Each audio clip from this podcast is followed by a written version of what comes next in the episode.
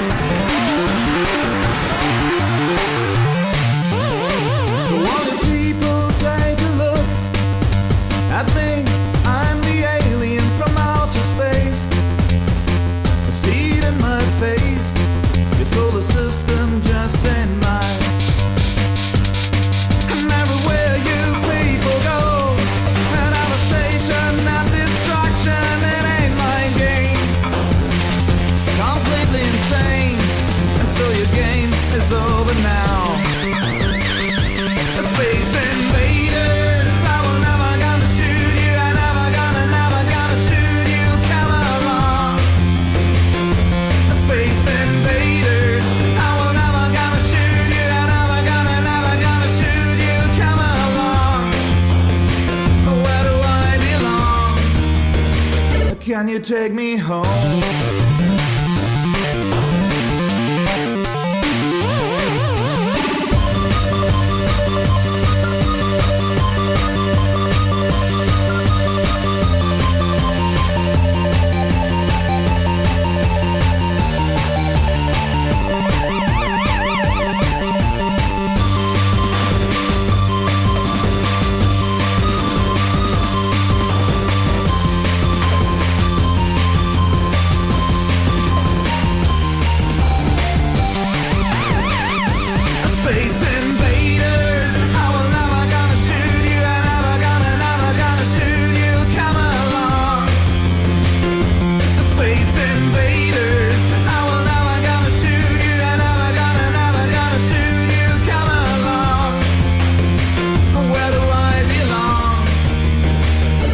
You take me home?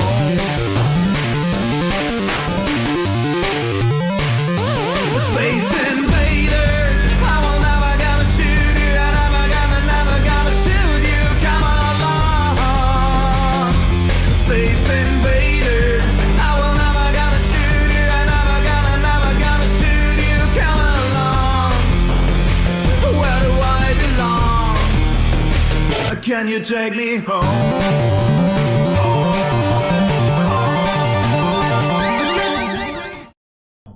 Ja, es ist Donnerstagabend, 21.16 Uhr inzwischen. Ihr hört euer modernes Fenster und Webradio mit der 211. Ausgabe. Heute nur mit mir. Ja, ähm, Hintergrund ist, wir haben äh, gedacht, wir wollen das eine oder andere Special in dieser Off-Season machen und äh, ich habe mir auch das eine oder andere neue Stück Equipment gekauft, was ich einfach mal testen wollte. Und äh, wie gesagt, ich habe ein bisschen was vorbereitet zum Thema Salary Cap und äh, dementsprechend ähm, schauen wir mal, wie es jetzt läuft. Ähm, ich werde ein bisschen was zur Salary Cap sagen. Ich werde dann zwischendurch ähm, auf die Webseite schalten, um die eine oder andere Frage zu beantworten. Also immer, wenn, wenn ich ein, Kapitel äh, zu Ende habe, gucke ich mal, ob es die eine oder andere Frage gibt. Am Ende gehen wir die Fragen durch, die ihr noch äh, gestellt habt. Wenn irgendwas ist, postet es. Äh, diejenigen, die meine WhatsApp-Nummer haben, wenn irgendwas schiefgelaufen ist, können wir auch gerne kurz eine WhatsApp schicken. Das kriege ich dann hier auch mit am Ende des Tages. Ich merke gerade, dass mein, mein Speicher total voll ist. Keine Ahnung, was hier äh, gerade passiert ist, aber läuft einigermaßen gut. Ja, fangen wir mal an. Äh, Special für heute.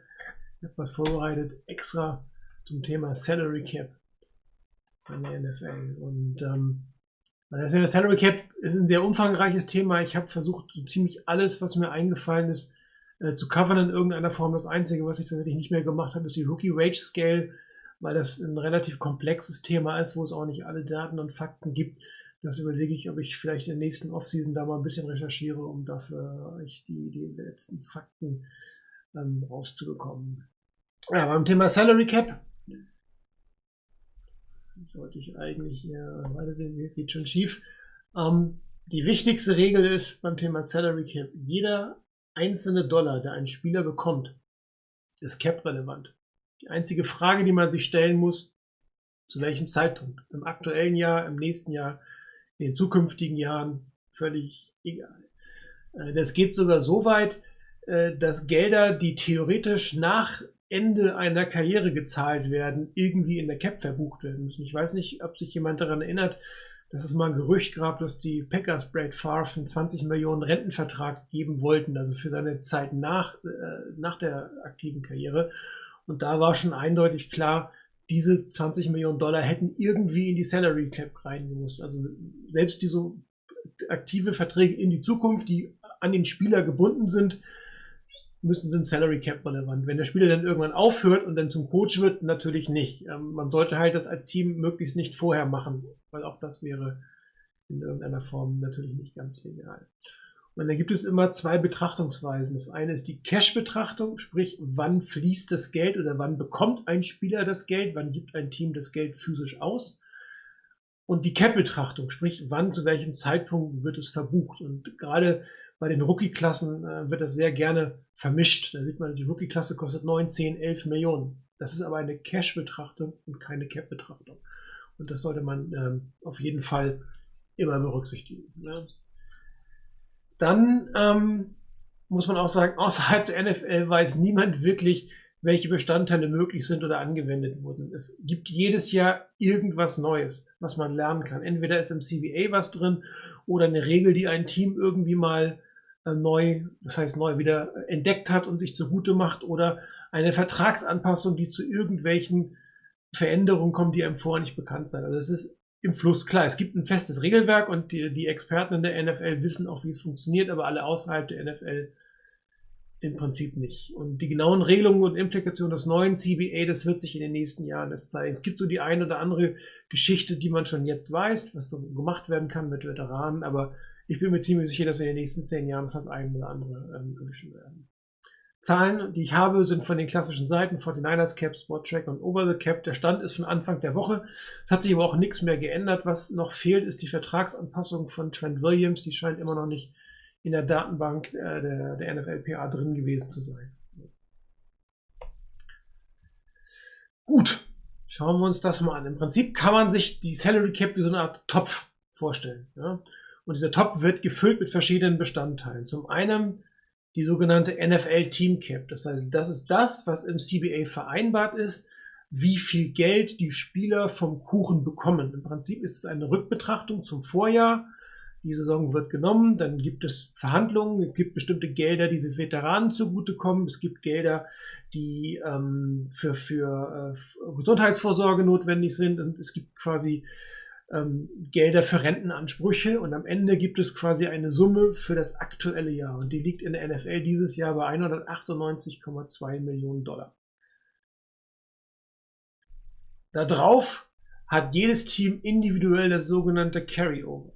Das Carryover ist das Geld, was im letzten Jahr nicht ausgegeben ist. Also der, der Cap Space, der übrig geblieben ist, den können, ganz wichtig, können, aber müssen Teams nicht transferieren. Aber mir ist noch nicht untergekommen, dass, dass Teams nicht transferieren. Es gibt so ein paar Ausnahmen, weil das Carryover wird vor Ende der regulären Saison festgelegt, dass der ein oder andere, der vielleicht in die Playoffs geht, sich noch ein bisschen Geld zurück für ein paar hunderttausend Dollar, vielleicht für eine andere äh, Nachverpflichtung oder sowas. Aber im Prinzip wird das gesamte Geld, was übrig ist aus dem Vorjahr, in das nächste Jahr hereintransportiert. Das ist das sogenannte Carryover.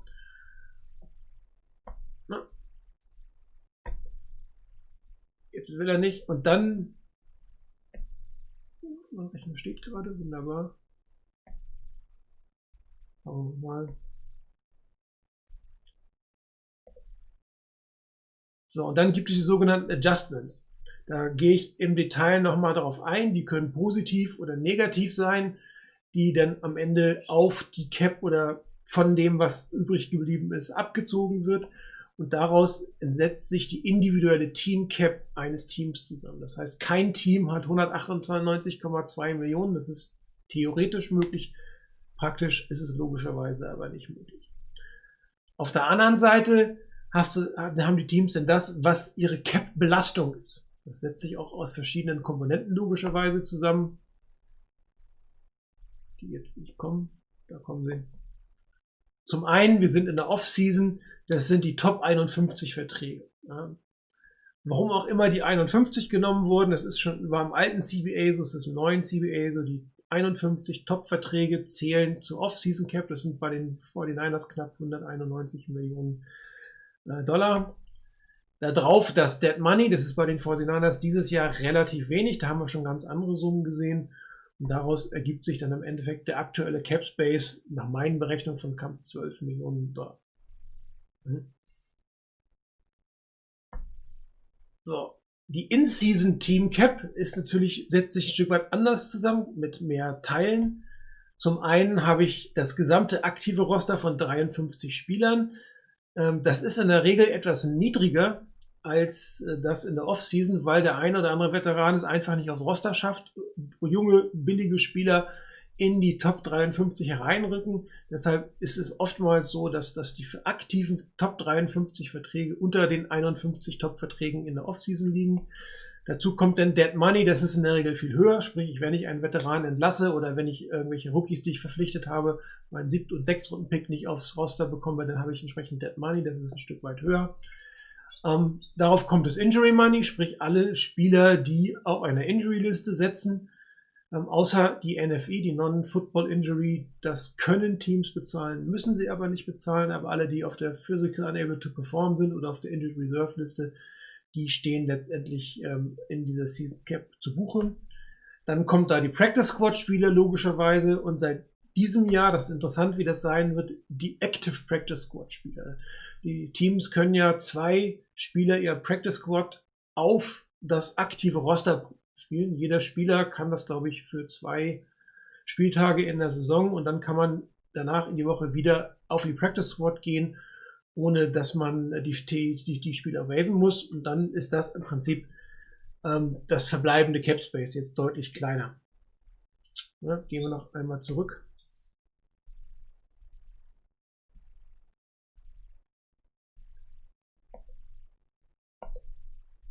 Ein Thema habe ich jetzt fast vergessen. Ähm, die Frage ist, kann ein Team über die Cap gehen? Nein, kann es nicht. Eindeutige Frage. Weil jeder Vertrag, bevor er Gültigkeit hat, muss von der NFL akzeptiert werden. Die NFL würde keinen Vertrag akzeptieren, die das Team über die Salary Cap bringt. Das geht also nicht. Ähm, Interessant wird, das haben wir noch nie erlebt, wenn ein, ein äh, vor, der, ähm, vor der neuen Saison, vor dem neuen Liederjahr, die neue Salary Cap festgelegt wird, sind die Teams ja rechnerisch oftmals über der Cap für die nächste Saison, müssen den Spielern messen, Verträge umgestalten, dass sie zum Stichtag unter der Cap sind. Ich habe ehrlich gesagt keine Ahnung, was passiert, wenn ein Team es nicht schafft. Das habe ich noch nie erlebt. Da wird sicherlich auch ein Regelwerk geben. Vermutlich gibt es irgendwelche Strafen, Geldstrafen, äh, Draftpicks, die abgenommen werden in irgendeiner Form oder die NFL entlässt Spieler, keine Ahnung. Aber rein formal ist es nicht möglich, dass ein Team seine eigene, seine Team-Cap, die wir vorher festgelegt haben, ähm, überschießt. Mal gucken. Keine Fragen? Okay, fangen wir an. Ähm, welche Betragsbestandteile gibt es denn eigentlich? Also was kann in einen Vertrag eingehen? Da gibt es zum einen das Grundgehalt und Boni. Damit fangen wir mal an. Das Grundgehalt, die Base Salary, ähm, wird zu ein Sechzehntel verteilt. Sprich, ein Spieler verdient 1,6 Millionen im Jahr, dann bekommt er jeden, jedes Spieltag, auf den er auf dem Roster ist, bekommt er 100.000 Dollar. Und das verbucht man auch im aktuellen Jahr. Also Grundgehalt zählt immer zum aktuellen Jahr. Signing-Bonus. Den Signing-Bonus bekommt man in der Regel mit der Unterschrift oder es gibt einen Stichtag. Also du unterschreibst in vier Wochen, du unterschreibst in zehn Wochen oder die Hälfte dieses Jahr, die nächste Hälfte dieses Jahr.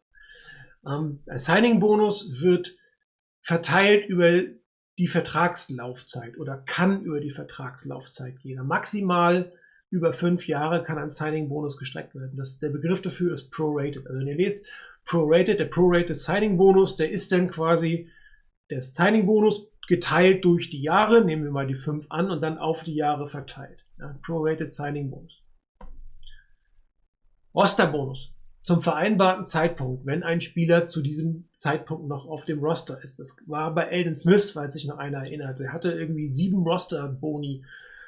Off-Season zwei Stück, Beginn des Camps, Ende Camp und so weiter. Und so jedes Mal, wenn er auf dem, auf dem ähm, Roster war, bekommt er diesen Bonus bezahlt. Und ein Roster-Bonus geht immer in die Cap des aktuellen Jahres. Also in dem Moment, wird er, wird er quasi ver, nein, verbucht, muss man nicht sagen. Verbucht wird er eigentlich schon vorher. Er wird dann gezahlt und zählt dann am Ende. Dann gibt es einen sogenannten Option-Bonus. Das ist, dass man sich ähm, bestimmte Jahre kauft. Was weiß ich, der Spieler hat einen Fünfjahresvertrag und nach zwei Jahren wird ihm oder drei Jahren wird ihm ein Option-Bonus bezahlt, mit dem man die nächsten beiden Jahre dann wirksam werden lässt. Wenn man den nicht zieht, dann würde der Vertrag ähm, nach den drei Jahren enden.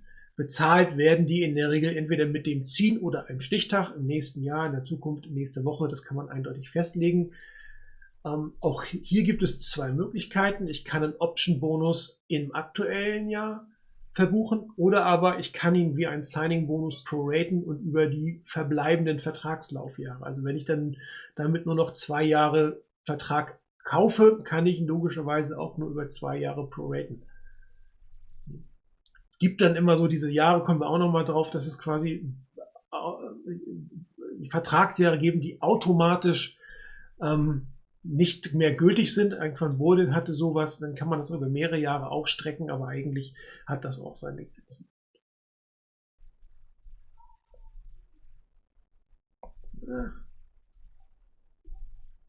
Mein Rechner ist langsamer als ich. Sorry, tut mir leid.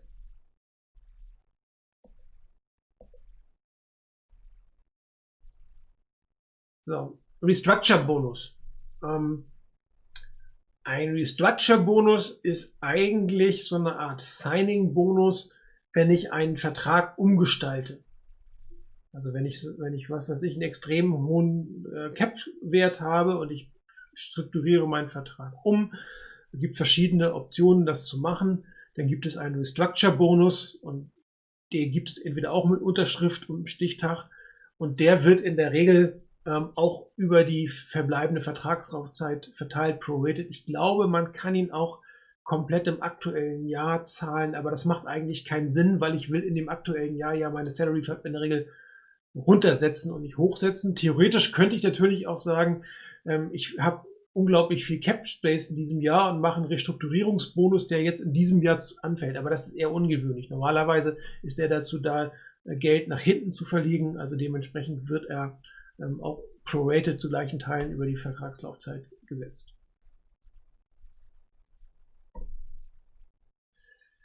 Gut, dann gibt es äh, sogenannte Performance-Boni. Und davon gibt es eigentlich zwei verschiedene. Liest man auch immer gerne likely to be earned. LT, oh, einmal vertippt, also LTBE, nicht LTEB. Ein likely to be earned Bonus ist dann likely to be earned, wenn man das Ziel diesen Zielwert in der Vorsaison erreicht hat. Die einfachste Rechnung ist, ich habe einen Per Game Active Roster Bonus und wenn ich, was weiß ich, 160.000 Dollar kriege, sprich 10.000 pro Spiel und ich habe letzte Saison alle 16 Spiele absolviert, dann sind auch in der aktuellen Saison alle diese, ähm, der gesamte Bonus likely to be earned. Ausgezahlt wird er nach Erreichen des Ziels, aber für die Cap-Verbuchung ist er aktuell drin. Sprich, in dem Jahr, am, am, zu Beginn des Liga-Jahres, wird er sozusagen verbucht auf die Cap, Cap des aktuellen Jahres, ähm, und sind dann erstmal gebunden. Da kommen wir gleich bei den Adjustments zu, was passiert, wenn ich das Ganze nicht verdiene. Ja, genau da, wenn ich die Ziele nicht erreiche, also sprich, ich habe da 160.000 stehen, ich habe aber nur sechs Spiele und würde 100.000 oder habe 100.000 Dollar nicht verdient, dann ist das ein Adjustment. Das bekomme ich nächstes Jahr auf meine Cap gut geschrieben. Das waren die Adjustments, die wir vorhin hatten. Das ist ein Weg, Adjustments zu bekommen. Sprich, ich hatte einen Likely to be Earned Bonus, der nicht verdient wurde, der im aktuellen Jahr auf die Cap gebucht würde, nicht aufgeflossen ist und nächstes Jahr wird er mir dann gut geschrieben. Der umgedrehte Fall, not likely to be earned, das sind quasi, ist genau der umgedrehte Fall, wenn ich das zuvor nicht erreicht habe. Also ähm, Beispiel, den wir jetzt haben, Jarek McKinnon, der hat äh, einen Roster-Bonus drin, einen Per-Game Active Roster-Bonus. Er hat kein einziges Spiel letztes Jahr gemacht, also sein gesamter Bonus ist not likely to be earned. Ähm,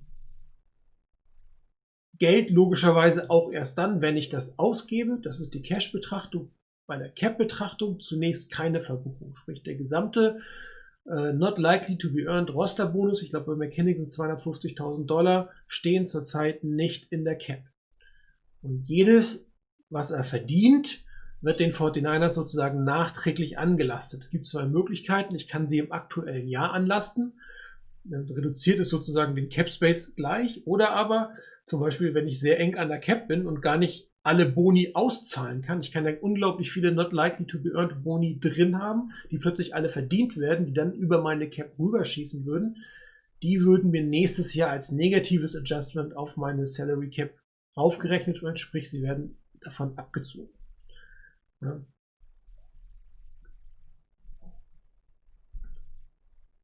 Irgendwie ist mein Speicher nicht so, wie ich es gern hätte. Ja.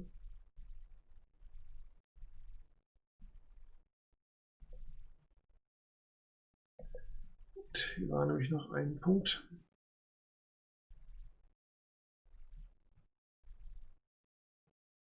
Das ist das, was ich gerade gesagt habe. Nach Erreichung der Ziele wird es ausgezahlt und später belastet.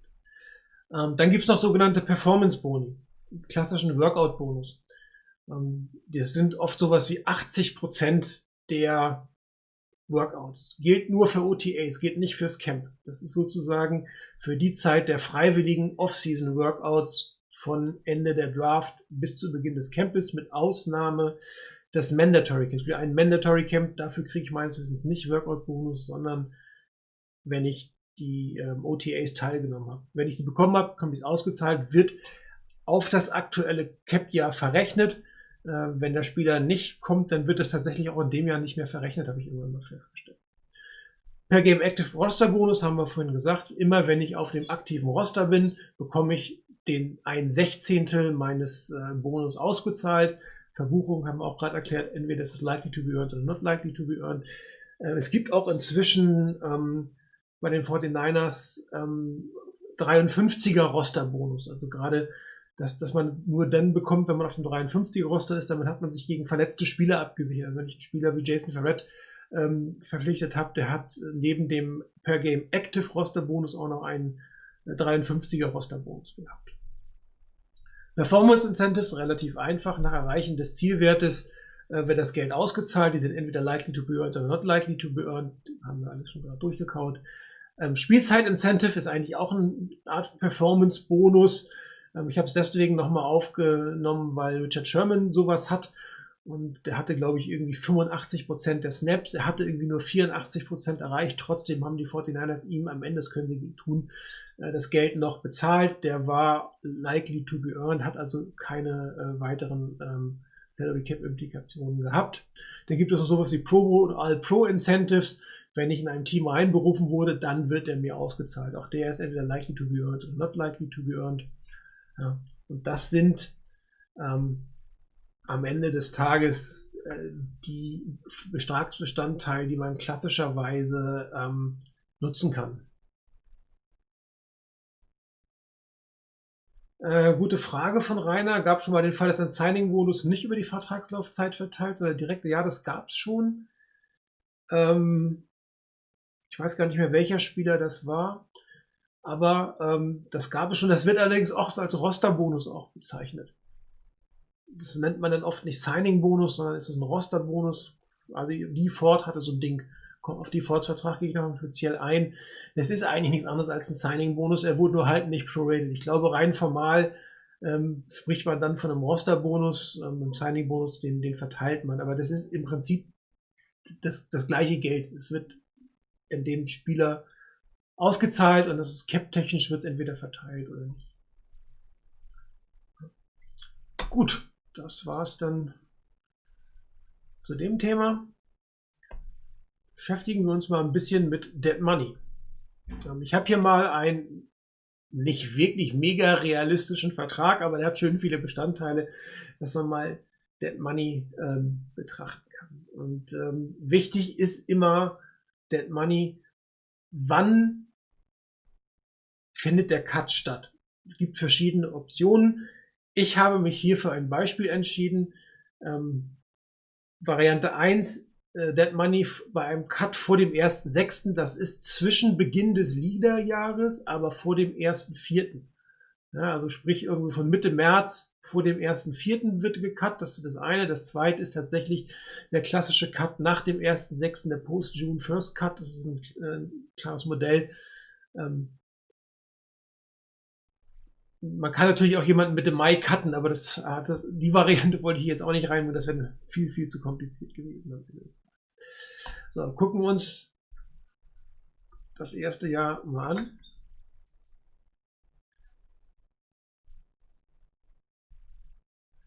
So. Wenn ich den Spieler cutten würde nach Beginn des Liederjahres, vor dem 1.6., dann würde der gesamte Signing-Bonus als Dead Money anfallen, weil er ausgezahlt ist. Das sind 5 Millionen. Dann habe ich ihm seine Base Salary vollständig garantiert. Ich habe ihm seinen Roster-Bonus vollständig äh, garantiert und das nächstjährige Grundgehalt von 4 Millionen. Wenn er die Zahlen zusammenrechnet, 5 Millionen, 6 Millionen, 7 Millionen, 11 Millionen, dann würde ich 11 Millionen Dead Money produzieren. Der Cap-Wert für diesen Spieler liegt nur bei 3 Millionen, sprich seiner Base Salary, seinem Roster-Bonus und dem ein Fünftel des Signing-Bonus.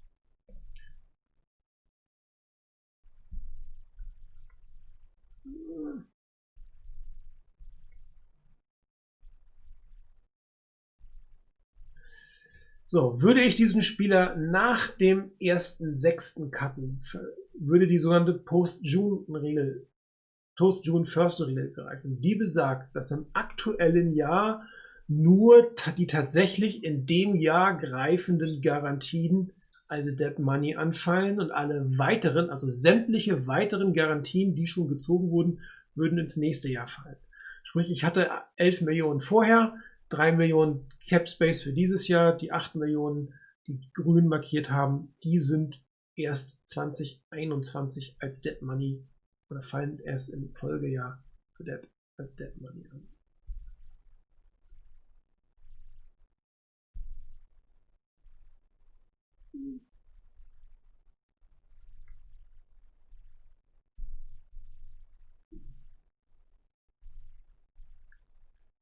Wenn ich ihn im Jahr 2021 cutten würde, dann würden die vollständigen 4 Millionen ähm, Base Salary plus die verbliebenen 4 Millionen Signing Bonus anfangen.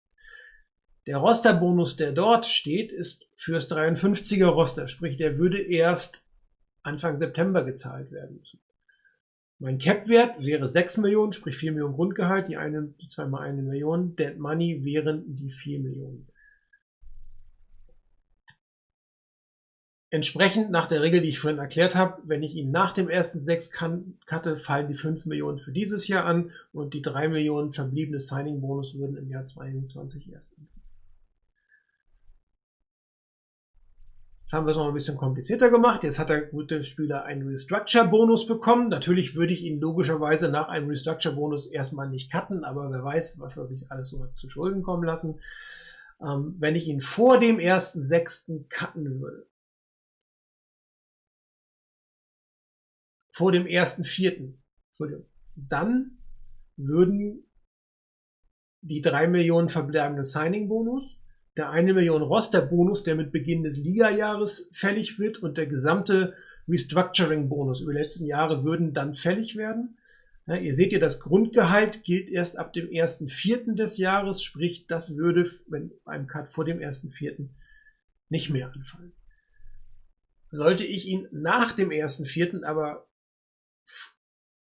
auch nach dem ersten sechsten cutten, jetzt wird es kompliziert, dann würden die 6 Millionen, die ich ihm ja schon garantiert habe, als Dead Money mit anfallen, plus die anderen Teile des Jahres, sprich die 1 Million Signing Bonus, 1 Million Roster Bonus und der ein Drittel des Restructure Bonus. Und was jetzt dazu kommt, ich habe ihm einen äh, Option Bonus ähm, gegeben im Jahr 2023. Sprich, ich habe im Jahr 2022 das Jahr 2023 schon gekauft, ab dem 1.4.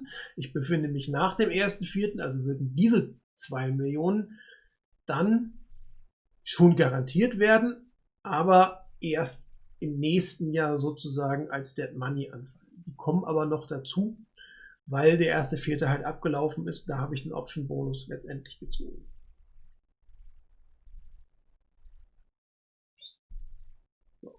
2023 ist wieder ein bisschen einfacher.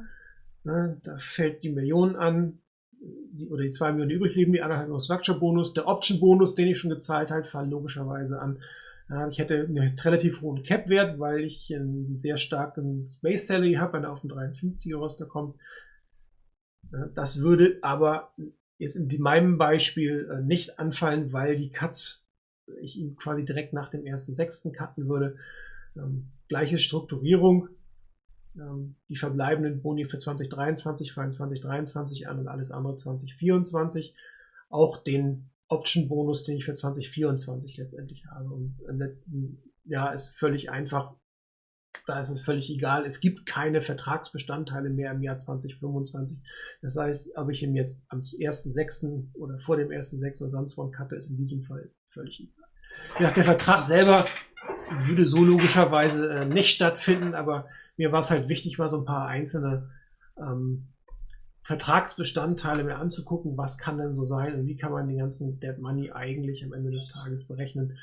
Ähm, wenn man sich das mal so aufzeichnet, ist auch immer so ganz interessant, ähm, gerade mit dem Restructure-Bonus oder mit dem Option-Bonus, so muss ich selber erstmal gucken, ähm, was passiert denn eigentlich, das ist relativ relevant, wann ziehe ich den, zu welchem Zeitpunkt, wann verrechne ich den. Also durchaus eine relativ interessante Geschichte ist das Ganze.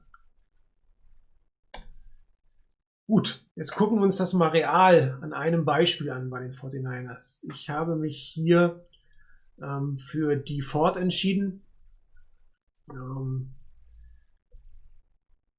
habe seinen Vertrag mal real betrachtet und habe dann einige fiktive Veränderungen am Das ist sein Originalvertrag, äh, den er unterschrieben hat letztes Jahr. Und hier kommt so ein bisschen das, was, was Rainer fragte, äh, Signing-Bonus, der, der am Stück berücksichtigt wurde. Ich würde diesen Roster-Bonus von 7 Millionen, das ist für mich ein Salary-Cap-Tool. Da gehe ich gleich aber auch speziell nochmal auf ein. Also schön, dass du das gefragt hast, wie das aussehen würde, wenn das anders gelaufen wäre. Ja. Wenn wir uns das Dead Money letztes Jahr für die Ford mal angucken, das wäre der gesamte Signing-Bonus gewesen, das wäre der Roster-Bonus gewesen, das wäre die Base-Salary gewesen, das waren die Garantien, die er von Anfang an hatte. In diesem Jahr hat er seine, seine 2020er Base Salary von 13 Millionen äh, garantiert bekommen. Ansonsten fallen logischerweise die Reste des Signing-Bonus an. Das wäre sein Dead Money. Wenn man ihn diese Saison gecuttet hätte, sieht man ja auch, lohnt sich eigentlich nicht, ähm, weil man dann einen Cap-Verlust von über 4 Millionen gemacht hätte. Und ähm, das ist für die Spieler natürlich auch immer relativ interessant, wenn er einen Vertrag unterschreibt. Wie hoch ist mein Cap-Wert? Wie hoch ist mein Dead Money-Wert? Und ihr seht gleich im nächsten Jahr, da ist das Verhältnis schon mal ein ganz anderes. Ja, da fallen dann plötzlich nur noch 4,8 Millionen Dead Money an und 17,8 Millionen Cap Space, die er hat. Da könnten die Fortinanders richtig Geld sparen und das Ganze geht logischerweise am Ende ähm, ganz normal weiter. Um, ähm, hier gehen wir nochmal auf seine Boni ein, was das tatsächlich bedeutet hat. Ähm, der Plan, im Plan waren 750.000 äh, per Game Active Roster Boni. Er hat nur elf Spiele gemacht. Die 750.000 waren likely to be earned. Dementsprechend ähm, haben die 49ers am Ende einen Kredit von ungefähr 235.000 ähm, Dollar bekommen dafür, dass er weniger Geld bekommen hat. Er ist nicht in den Pro Bowl. Ähm, äh, Entschuldigung, wir haben keinen Kredit bekommen. Es sind nur 515.000 für ihn am Ende ähm, gegen die Cap gerechnet worden. Ein Kredit haben die 49ers bekommen, weil er nicht in den Pro Bowl ge gewählt wurde. Das war ein Likely to be Earned Bonus, hat er nicht geschafft. Das heißt, diese 500.000 sind nicht verdient und dementsprechend gehen die ähm, nicht in die Berechnung der Cap ein. Für 2020 logischerweise ändert sich dann was. Auch hier hätte er 20 750.000 ähm, Rosterboni gehabt, aber da nur elf Spiele gemacht hat, sind elf likely to be earned. Diese elf likely to be earned werden gegen das Cap gerechnet. Und er hat auch dieses Jahr ein Pro Bowl Incentive von einer halben Million Dollar und der ist auch not likely to be earned. Wird also dieses Jahr in der Cap nicht abgebildet. Sollte er alle Spiele machen und sollte er in den Pro Bowl gehen, gleiche Spielchen, entweder ähm, wird es dieses Jahr noch abgezogen, sodass ich weniger Carryover habe oder es sind negative Adjustments im nächsten Jahr.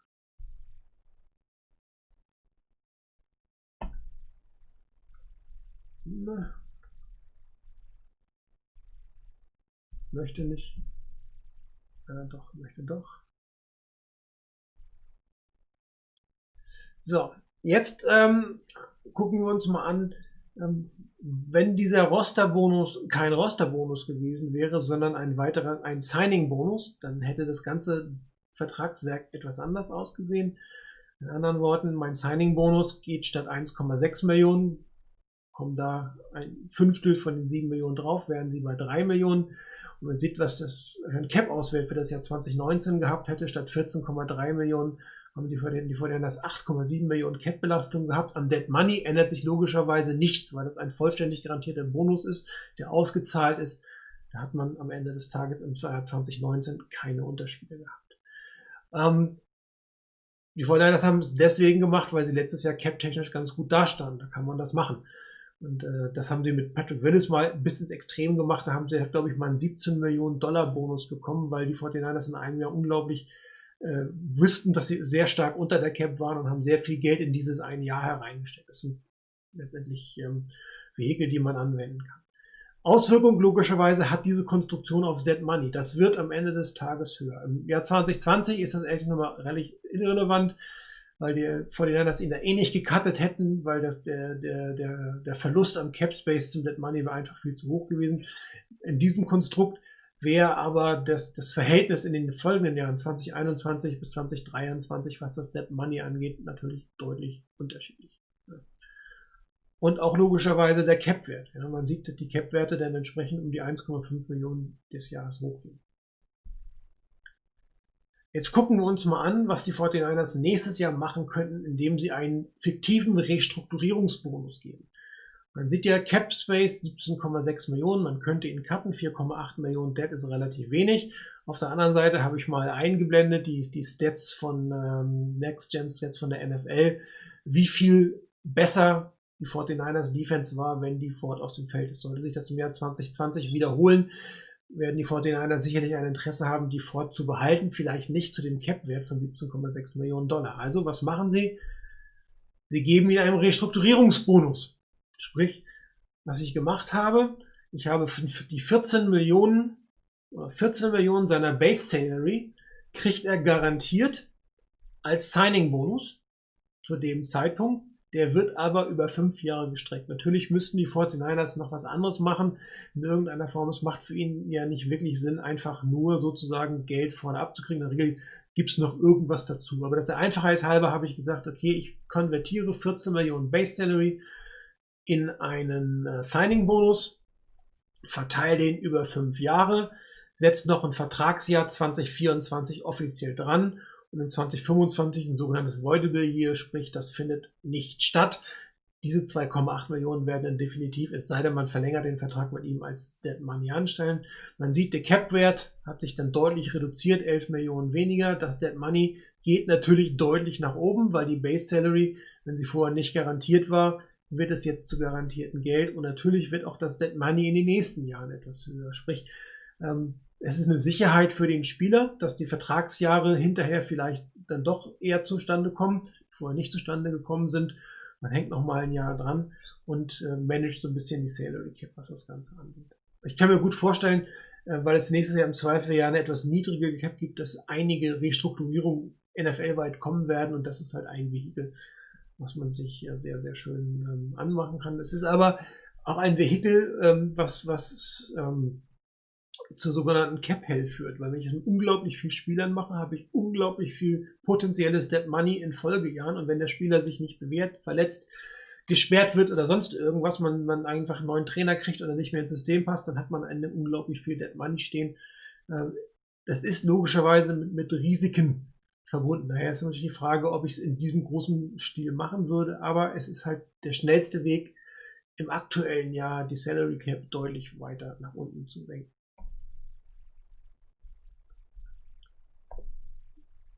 Er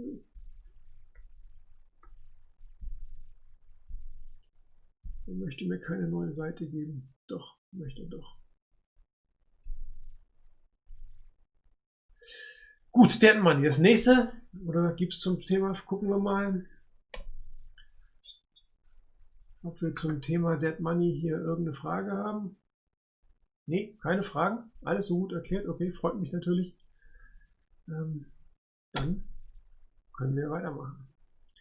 Ähm, Injury Money. Ich habe mal verschiedene Beispiele ähm, gebracht, was es bedeutet, wenn ein Spieler auf die Injured Reserve äh, gesetzt wird. Der erste Spieler verletzt sich vor dem Camp, der zweite Spieler verletzt sich am ersten Spieltag und der dritte ist ein Rookie mit einer sogenannten Split Salary. Das wird oft bei, bei Undrafted Free Agents Rookies gemacht, teilweise auch bei Veteranen, aber eigentlich eher bei jungen Spielern oder bei Spielern, die verletzt sind, wo man ein gewisses Risiko eingeht, dass die ähm, am Ende auf der Practice Squad landen. Beim ersten Spieler, ähm, wenn er active wäre, wäre sein Cap-Wert 5 Millionen Dollar. Seine Base Salary, sein gesamter Signing-Bonus, sein Roster-Bonus, sein Per-Game Active Rosters-Bonus und er hat dieses Workout ja mitgemacht. Das heißt, die gesamte Summe wäre Dead Money. Der sonstige Bonus, not likely to be earned, fällt logischerweise nicht mit dran. Also wenn ihr so 2 Millionen, 3 Millionen, 4 Millionen, 5 Millionen Dead Money. Sollte er sich jetzt vor den OTAs verletzen, wird er erstmal seinen Workout-Bonus nicht, nicht, nicht verdienen. Er kann ja keinen Workout machen und er schafft es nicht auf 53er Roster. Sprich, diese beiden Boni werden nicht bezahlt. Das heißt, er landet mit einem Wert von 3,75 Millionen auf der Injured Reserve Liste. Unser zweiter Spieler, ähm, ich habe jetzt einen Veteran angenommen, der hat dann seine 2 Millionen Balle am ersten Spieltag auf dem Spielfeld, auf dem, auf dem Spiel war, ist seine 2 Millionen garantiert, sein Signing-Bonus ist garantiert. Er hat eine Million Dollar Roster-Bonus bekommen. Er hat aber nur einen per Game Active Roster Boni gehabt. Also er kriegt nur 46.875 Dollar. Plus er kriegt einen Workout Bonus von 250.000. Und wenn man das jetzt zusammenzählt, dann sind wir also beim Active logischerweise sind wir bei 5,2 Millionen. Zeigt nochmal, der Bonus war likely to be earned in diesem Fall. Ähm, dementsprechend ähm, zählt er da, der ist likely to be earned. Dementsprechend zählt er ähm, gegen die aktive Cap und er zielt auch logischerweise gegen die Injured Cap, weil er likely to be earned ist. Das heißt, diese Million wird er nicht verdienen und dieses Million würde dann das Team nächstes Jahr wieder als Adjustment, als Credit bekommen, weil es halt ein nicht verdienter likely to be earned Bonus war. Und zum Schluss die Split Salary. Ähm, das ist oft so, dass, dass die Base Salary einfach reduziert wird. Das steht oft im Vertrag drin, prozentual oder eine bestimmte Summe. Sprich, er kriegt eigentlich 750.000, die Split Salary ist 500.000, dazu kommen die 150.000 ähm, Roster äh, Signing Bonus, das heißt, wenn er sich verletzen würde, würde 650.000 ausgezahlt bekommen und gegen Cap zählen und wenn er komplett aufs Roster kommt, dann würde die für 900.000 Dollar. So, hier gibt es sicherlich noch verschiedene andere Dinge, aber ich glaube, beim Thema sollte das reichen. So, dann kommen wir zu einem relativ interessanten Thema, nämlich die Practice Code. Das wird dieses Jahr relativ spannend werden, weil es nicht ganz klar ist, äh, wie mit diesen äh, zwei gesonderten Spielern umgegangen werden soll, die immer active sein dürfen.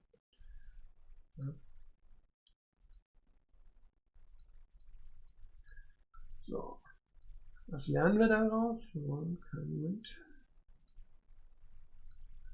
Also, es gibt zwölf Spectre Squad Spieler dieses Jahr. Wenn die alle nur der Practice Squad und nicht aktiviert würden, dann würden sie für 17 Wochen bezahlt werden. Practice Squad Spieler bekommen auch für die, für die, ähm, für die Beiweek das Geld bezahlt. 8000 kostet es, dann würde die Practice Squad in Summe 1,632 Millionen Dollar kosten. Jetzt kommt die große Spekulation, die ich jetzt habe.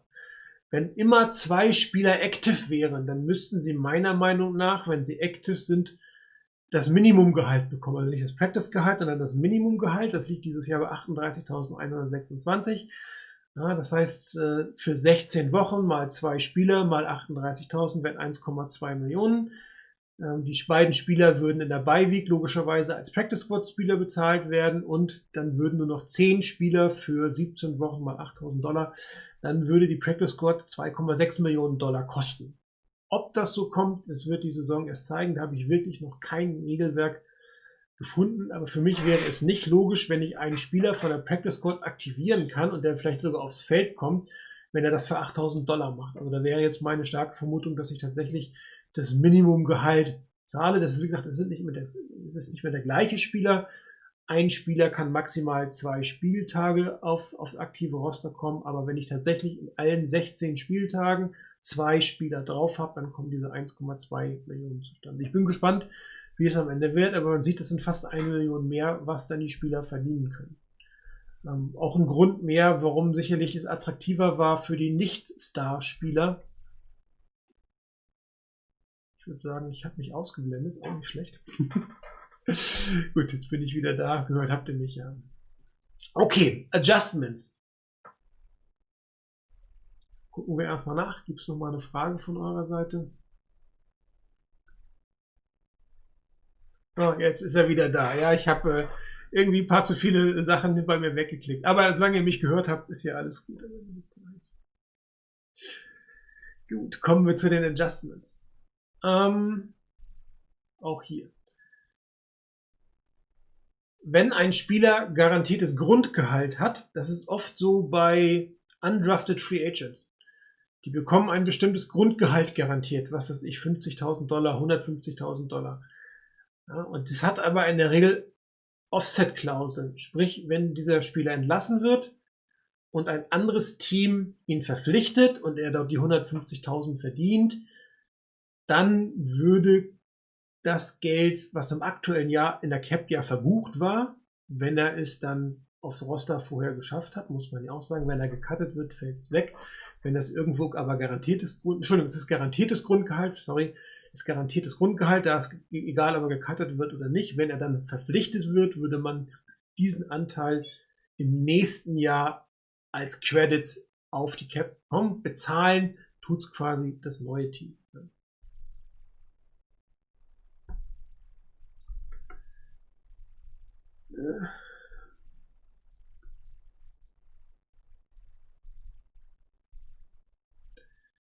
Gut, dann Uh, Prorated Boni nach Rücktritt des Spielers. Also bezahlt werden sie, hatte ich ja gesagt, das ist ein Prorated Boni mit Unterschrift oder Stichtag. Wenn ein Spieler retired, dann kann, es sei denn, es ist vertraglich anders geregelt, das Team das Geld zurückverlangen. Bestes Beispiel ähm, bei den Detroit Lions, Wide Receiver Johnson. Da haben die Lions von ihm tatsächlich Geld zurückverlangt. Es ist verbucht, als Dead Money in irgendeiner Form. Also es ist sozusagen weg, es ist verbucht worden, der Spieler ist nicht mehr da. Und dann kann ein Team sozusagen das Geld zurückverlangen. Und in der Regel wird es dann pro Jahr. Im ersten Jahr den ersten Teil, im zweiten Jahr den zweiten Teil, im dritten Jahr den dritten und so weiter. So, und dann, wenn er das Geld zurückbekommt, würde es im Folgejahr wieder als Credit zur Verfügung stehen. Im Folgejahr deswegen, weil, wie gesagt, die Verbuchung von solchen Geschichten erfolgt am am Beginn des Ligajahres. Und alles, was dann danach sich verändert, wird dann im Folgejahr ähm, erst verbucht. Sprich, wenn ich, was weiß ich, dann im Juli zahlt mir Chad Johnson, Chad Johnson, ja, Megatron das Geld zurück und dann bekomme ich es als Credit im nächsten Jahr auf meine ähm, Cap wieder raufgerechnet. So. Dann ähm, solche Geschichten wie ein Rookie, der garantierte Gelder hat, die aber ähm, nicht mehr geltend, weil er sich was hat zu Schulden kommen lassen. Das ist oft bei vielen drin. Ich glaube, die 49ers hatten das äh, bei ähm, ja, der Linebacker, dessen Name mir gerade nicht einfällt. Ähm, ist auch nicht weiter wichtig. Ähm, da wurden bestimmte Gelder, die sind garantiert, vollständig garantiert. Sie sind quasi schon verbucht. Sie wurden aber legal nicht ausbezahlt. Sprich, man gesagt, okay, du hast das und das Vergehen gehabt, wir ziehen jetzt folgende Klausel, ich zahle dir das Geld nicht aus und dann wird auch das im nächsten Jahr wieder als Credit bei den, bei den Teams verbucht. Das gleiche gilt bei zurückgeforderten Garantiegeldern nach Verfehlung. Also das Geld ist schon ausgezahlt worden, es ist schon verbucht worden. Ähm, ich kriege es irgendwann zurück. In der Regel gibt es dann irgendwelche Hearings und sonst irgendwas, aber ich kriege ein Geld zurück, wenn es kommt, nächstes Jahr gleiche Spielchen. Kennt ihr schon. Oder nicht ausgezahlte ziehen bei Garantien bei Vertragsanpassungen. Das ist auch eine ganz interessante Geschichte. Ähm, die Garant, das, die wird schon, die sagt, es wird am ersten des Ligajahres wird es verbucht. Da ist ein garantiertes Geld. Dann habe ich eine Vertragsanpassung. Dann wird dieses Geld nicht gezahlt. Es ist aber schon verbucht. Und dann wird es mir im nächsten Jahr, weil es ja nicht gezahlt, aber schon verbucht ist, wieder als Credit gut geschrieben. Ja, das ist dann schon alles ein Stück weit kompliziert. Da gibt es noch eine andere Geschichte.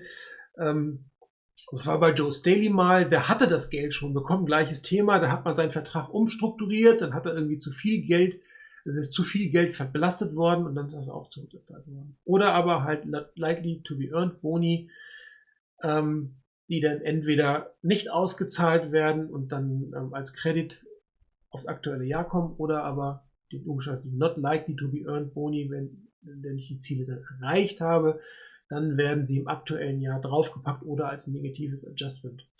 Unglaublich schwer zu tracken. Ich habe es noch nicht geschafft, die Adjustments oder die Credits, die die 49ers hatten, in den letzten Jahren wirklich zu 100% aufzuklären. In manchen Jahren funktioniert es besser, in manchen funktioniert es schlechter. Aber da sind dann so viele Vertragsbestandteile, die man dann doch am Ende des Tages nicht kennt. Ähm, das ist unglaublich schwierig herauszufinden. Gut, da nochmal schauen. Ruben Foster, danke, herzlichen Dank. Mir fiel der Name beim besten Willen nicht ein.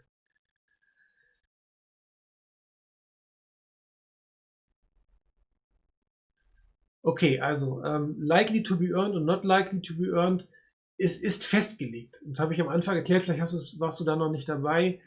Ähm, ein Bonus gilt als likely to be earned, wenn du genau dieses Ziel im Vorjahr schon erreicht hast. Also sprich, wenn du ein Pro Bowl Incentive hast in jedem Jahr, du warst im Jahr 2019 im Pro Bowl, dann ist es im 2020 ein likely to be earned Bonus. Warst du 2019 nicht im Pro Bowl, dann ist es 2020 ein not likely to be earned. Ja? Man greift immer auf das Vorjahr zurück. Was ich noch nicht erlebt habe, ist äh, sowas für Rookies. Gibt es eh nicht in den Rookie-Verträgen, also Boni äh, gibt es in Rookie-Verträgen nicht in, in, in, für, für Draft-Picks. Also da kann man auf gar nichts zurückgreifen. Und bei allem anderen hat der Spieler ja schon irgendwas gemacht, entweder eine Anzahl von Spielen erreicht oder so. Es geht immer auf das Vorjahr. Da geht man immer drauf zurück. Ja.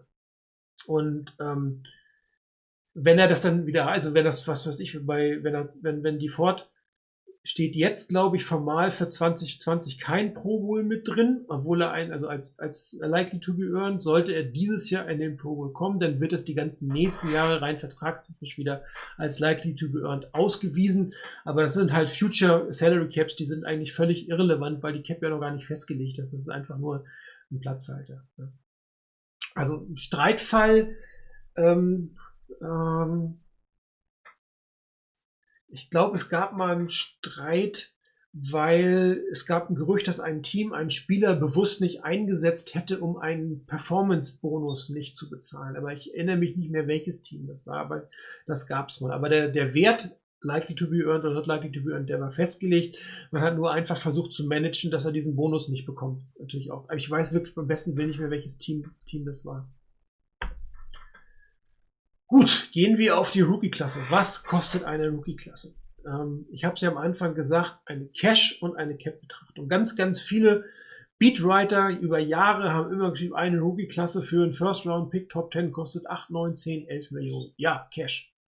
Also wenn ich meine volle Rookie-Klasse habe, sehr viel ähm, ähm, ähm, viele Picks habe, dann zahle ich halt relativ viel Geld. Ne, für dieses eine Jahr. Das kostet das halt. Aber es ist halt eine Cap-Betrachtung und keine Cash-Betrachtung. Inzwischen haben die meisten das gelernt. Ähm, bei fast allen Beatwritern findet man tatsächlich jedes Jahr jetzt seit neuestem diese Aufstellung, was kostet denn eigentlich eine Klasse? Wir machen das ja schon seit Jahren. Ja, das war ja schon eigentlich immer deutlich typisch. So, was bedeutet das denn? Ich habe mal hier ähm,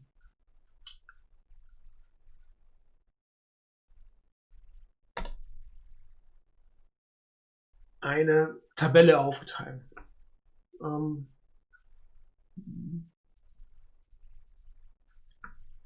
und zwar die 2021, 22. Das ist deswegen relevant, weil sich da die neuen, die, die Erstrunden-Picks einreihen werden, plus dann die Verträge 50, 51, 52 und 53, 50 und 51 zählen dieses Jahr noch zur Cap. Marcel Harris und Dante Johnson als Nummer 52 und 53 zählen nicht mehr gegen das Cap in der Offseason. So, wenn ich jetzt Javon, Javon Kinlaw hier reinsetze, der bekommt den 21. höchsten Vertrag, 2,81 Millionen. Damit drückt er quasi Rost Valley, der vorher noch, sieht man ja hier, der 51. war, den Vertrag drückt er raus. Ja. Ähm, und jetzt würde man sozusagen, das ist jetzt kein Dead Money mehr, sondern ich ziehe von den 2,8 Millionen die 750.000 ab. Das heißt, die Cap Mehrbelastung für Javon Kenley ist knapp 2,1 Millionen Dollar. Ja, weil er verdrängt ja jemanden. Das gleiche würde natürlich auch fürs 53er Roster gelten. Man verdrängt, wenn man aus Roster drängt, man verdrängt man jemanden. Das ist eigentlich eine relativ simple Geschichte. Ähm, bei den 49ers würde am Ende jetzt noch ähm, Brandon Ayuk mit reinfallen. Der wird die 24 sein, zählt 2,2 Millionen. Der würde jetzt Drake Greenlaw von 51 auf 53, äh, von 52 bringen, sprich ich ziehe wieder äh, diese 755.000 von den 2,78 Millionen ab und habe dann eine Mehrbelastung für Brandon Ayuk von 1,5 Millionen. Sprich, dadurch, dass das die einzigen beiden 49ers sind, die dieses Jahr unter die Top 51 oder sogar Top 53 fallen, würde die Cap-Mehrbelastung für die beiden Spieler ungefähr 3,6 Millionen Dollar sein. Das Ganze hat natürlich auch nochmal einen anderen Effekt. Äh, ich habe mir nochmal weiteren Spieler angeguckt. Colton McKivitz, der ist irgendwie die Nummer 60. Sollte der jetzt auf das Roster kommen und dann wieder Ross Valley verdrängen, rein rechnerisch, dann würde er sozusagen 57.000 Dollar mehr Cap, der, äh, hätten wir mehr Cap Space, weil ein billiger Spieler ersetzt einen teureren Spieler. Und das ist auch das, was ich am Anfang gesagt habe, dass die Off-Season, das Off-Season ähm, 51er Roster oft teurer ist als das Real Season 53 Roster, weil es doch einige Spieler am Ende des Tages schaffen und man kann ziemlich sicher sein, dass ein Dre Greenlaw äh, relativ sicher aufs Roster kommt und dass vor noch einige Sachen äh, passieren werden, also einige teure Spieler rausfliegen. So, und wenn, wenn, dann, wenn man dann komplett am Ende des Tages anrechnet, dann müsste man sozusagen die anderen Draft-Picks, die billigeren Draft-Picks, die teurere Spieler die entlasten. Dann wird sogar noch mal weniger als 3,6 Millionen Dollar, was das Ganze kostet. Allerdings ist es unglaublich schwierig zu sagen, dieser Spieler ersetzt den oder der ersetzt den. Das mache ich in der Regel nicht, sondern man, man guckt einfach, ähm, wer fliegt raus und wer ist drin. Es gibt, man kann es manchmal beim Quarterback, also sprich äh, bei den bei den Bengals. Ähm, da wird Burrow ganz klar ähm, Andy Dalton ersetzen. Da könnte man quasi sagen, er bringt eine, er in Person bringt eine Cap-Belastung von X. Aber in Summe ist es eher eine interessante Frage, wie viele Rookies kommen drauf und wie viele Veteranen müssen gehen und dann kann ich ungefähr sagen, was, eine, da kommt. Aber jetzt für das Thema 53er oder 51er Off-Season-Roster, zwei Spiele gehen rein in diese Top 51 und nimm mal eine Erhöhung von knapp 3,6 Millionen Dollar. Hm. Manchmal mag er mich nicht.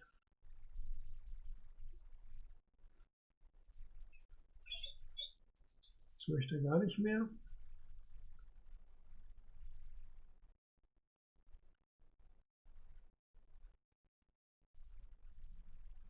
Tja.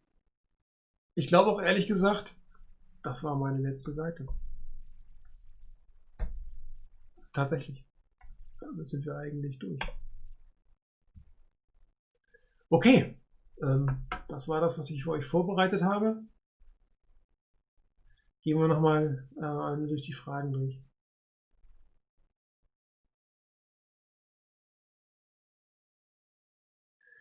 Ähm, also, wie ich schon gesagt habe, ein Rookie-Vertrag, also sowohl für die Draft-Picks als auch Verträge für undrafted Free Agents, haben keine Boni, keine Performance- und Leistungsboni. Sprich, das Jahr 1 oder das Jahr 0 ist ein College-Jahr und das zählt nicht mit. Und beim ersten Jahr in der NFL kann ich keine Boni verdienen. Und ab dem zweiten Jahr habe ich ja schon das Jahr 1, in dem ich gespielt habe. Wobei es natürlich auch mehrjährige Verträge.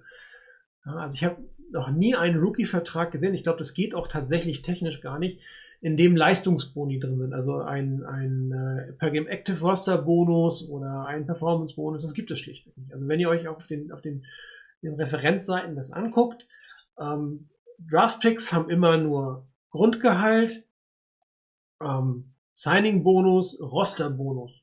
Solche Geschichten haben die. Die haben ja nicht mal einen Workout-Bonus. Also es gibt meines Wissens keinen Workout-Bonus für Rookies. Also dementsprechend ähm, erst nach dem zweiten Jahr. Theoretisch schon. Also wenn du sozusagen nach de deinem ersten Jahr entlassen wirst, dann könnte das neue Team mit in deinem zweiten Jahr deine Leistung aus dem ersten Jahr als Bonus heranziehen. Das funktioniert.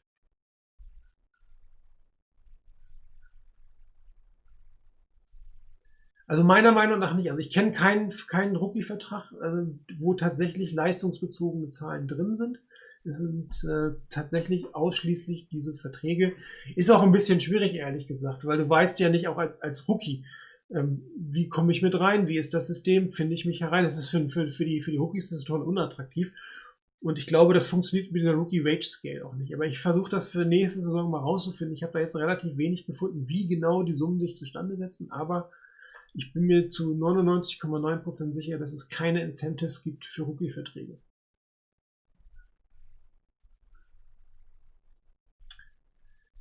Gut, sonst habt ihr noch weitere Fragen? Ansonsten gehen wir einmal durch den kompletten Thread und gucken, was hier so an Fragen übrig geblieben ist.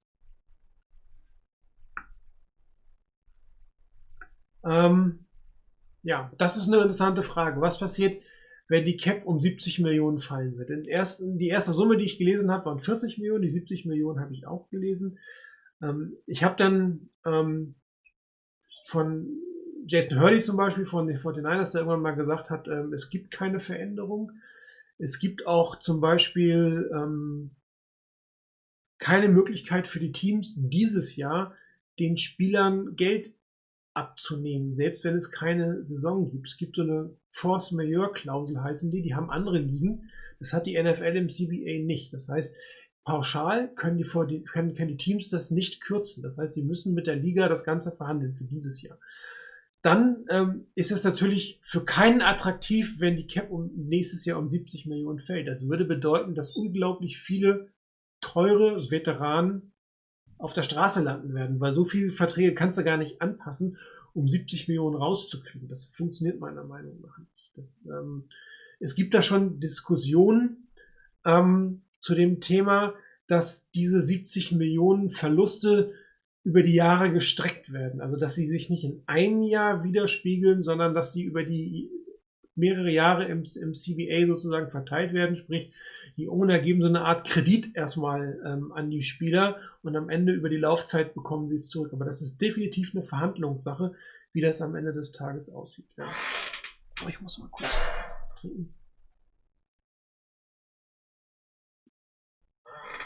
Ansonsten, ich kann Spieler cutten, ich kann Spielverträge umstrukturieren, ich kann Geld in die Zukunft schieben. Sprich, wenn ich sage, okay, ähm, ja, ich will dich für die nächsten, ich will dich für fünf Jahre haben und du weißt ja, die Salary Cap ist runter, du kriegst dieses Jahr nur Basegehalt, aber du kriegst einen garantierten Rosterbonus von 40 Millionen in zwei Jahren. Solche Sachen kannst du natürlich auch. Also du kannst wieder einen Kredit auf die Zukunft aufnehmen. Auch das werden die einen oder anderen Teams machen. Ähm, mir persönlich fällt es schwer zu glauben, dass es nächstes Jahr wirklich eine 70 Millionen äh, Cap Space runtergeht. Dann werden wir ähm, ungefähr im Jahr 2012 oder 13, glaube ich. Sie wird nicht auf die 240, 250 Millionen ähm, hochgehen, natürlich nicht. Vielleicht hat man diese 70 Millionen von den prognostizierten 250 Millionen genommen, dann wären wir bei 180 Millionen. Das wären dann quasi 20 Millionen netto mehr oder weniger, das könnte ich mir eher vorstellen. Ähm, aber das, da wird noch relativ viel passieren und meine persönliche Vermutung ist, dass diese Verluste ähm, auf die Jahre gestreckt werden.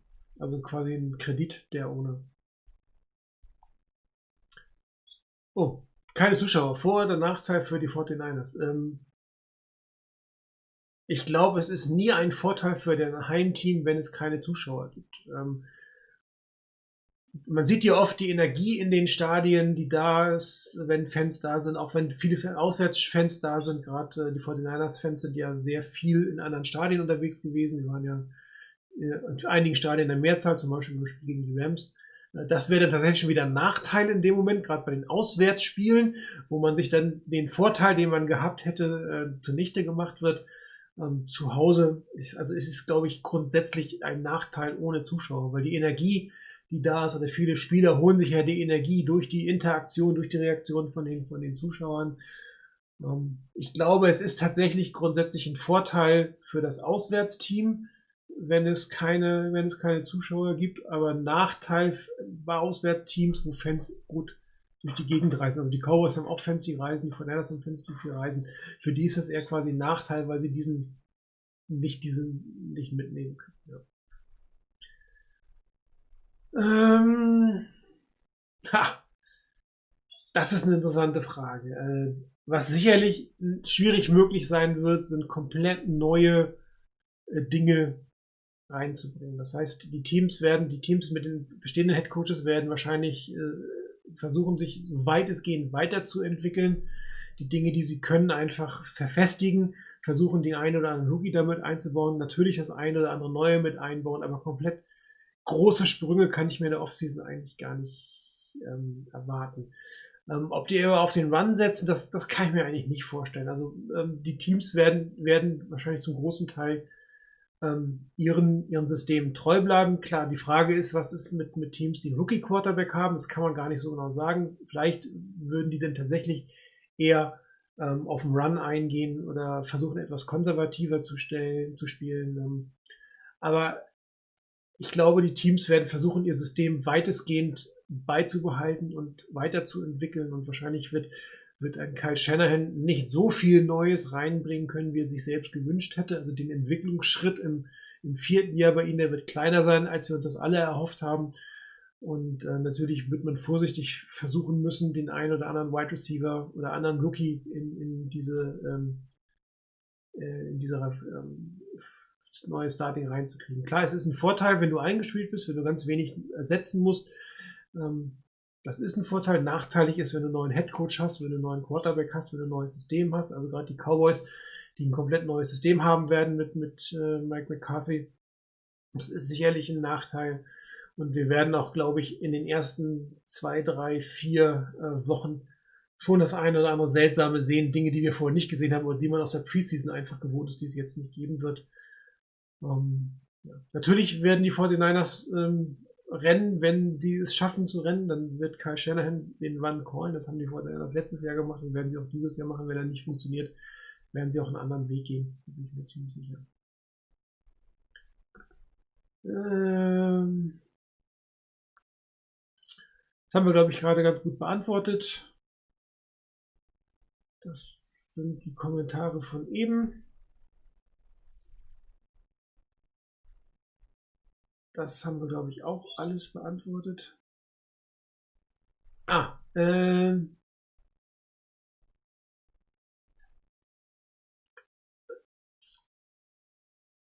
ein, wenn du wieder spielen willst, setzt der Vertrag da ein, wo du aufgehört hast. Ja. Also der, der wird nicht weitersprechen, wenn du einen Fünfjahresvertrag hast und du hast die ersten zwei Jahre gespielt und du kommst dann im fünften Jahr zurück, dann gilt dein Vertrag fürs dritte Jahr. Ähm, wie das mit den Garantien dann ist, das ist so eine Sache, die sind ja schon ausgezahlt worden, teilweise sind die ja schon auch dann wieder zurückgezahlt worden, weil der nicht rauskommt. Das war mit ähm, äh, dem ehemaligen Right Tackle der 49ers, dessen Name mir jetzt auch gerade nicht einfällt, ähm, aber ich glaube, ihr wisst, wen ihr meint. Da ging das immer hin und her. Also rein vom Grundgehalt, von den Performance-Bonus, von den Workouts-Bonus, gehe ich auf das Jahr, was das nächste wäre. Ähm, und dann muss man einfach gucken, wie mit, wie mit den garantierten Geldern umgegangen wird. Sind die schon bezahlt worden? Sind die als Dead Money verbucht worden? Wenn sie quasi als Dead Money verbucht wurden und auch nicht zurückgefordert wurden, dann fällt dieses einfach weg. Ja, dann, dann steht das bei dem Vertrag nicht mehr da.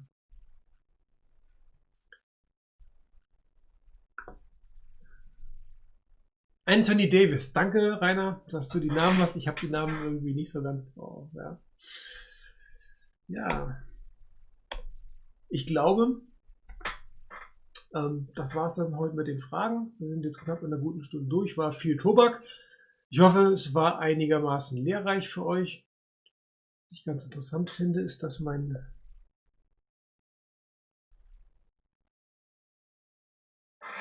jetzt Bilder einblendet, die ich mir eigentlich nicht sagen soll, dass er sie einblenden soll. Das macht aber auch nichts. Wie gesagt, ich wollte das eine oder andere technisch mal testen. Ich hoffe, es hat euch so ein bisschen gefallen. Ich habe extra so ein Greenscreen hinter mir stehen, dass ich so schon ein paar Bilder hinter mir haben kann. Ich habe ein neues Mikrofon. Ich hoffe, äh, das ist ein bisschen besser rübergekommen, nicht ganz so hallig wie die letzten Male. Und äh, ich werde auch versuchen, ähm, dass wir, wenn wir mit mehreren laufen, äh, die Sendung machen, ähm, das mein Mikrofon konsequenterweise auszuschalten. Das kann ich mit einem kleinen Steuerungstool jetzt direkt hier machen, weil ich glaube, das ist ein Teil der Rückkopplung. Wir gucken uns das aber an, wenn wir ähm, nächsten Mal dabei sind. Wir mal gucken, ob wir noch ein Special für diese äh, Off-Season hinkriegen. Es gab nur noch die Idee, was zum Thema Analytics zu machen. Da habe ich jetzt nicht gehört zum Flo. Mal gucken, werde ich nochmal ansprechen. Ansonsten hoffe ich, dass es euch so ein bisschen Spaß gemacht hat, auch wenn ihr nur mir heute zuhören musstet oder konntet oder durftet. Ähm, und ähm, ja, wenn es noch Fragen gibt, ansonsten hier ähm, in dem äh, Webradius vielleicht posten, würden wir noch beantworten. Aber ich glaube, ich habe relativ umfangreich und mir ist eigentlich nichts mehr eingefallen, was ich sonst noch hätte machen können. Dann bedanke ich mich bei euch fürs Dabeisein heute. Hoffe, ihr habt noch eine schöne Sommerzeit. Vielleicht fährt der eine oder andere trotzdem Situation hier im Urlaub. Genießt die Zeit und äh, wir hoffen ja alle, dass wir eine NFL-Saison haben. Ganz sicher können wir uns da noch nicht sein. Aber ich bin ganz optimistisch, dass sie es zumindest irgendwie hinkriegen. Wird sicherlich eine etwas seltsame Saison. Ich habe das Gerücht gehört, dass es 18 Spiele geben soll, damit man die Preseason so ein bisschen ähm, kompensieren kann, was das Geld angeht. Auf der anderen Seite, wenn es relativ viele ähm, kranke Spieler geben wird, dann wird es äh, vielleicht sogar eher eine kürzere Saison. Aber es bleibt spannend. Wir hoffen also auf eine neue Saison und ähm, ich hoffe, ihr bleibt alle gesund. Bis zum nächsten Mal. Bis dann.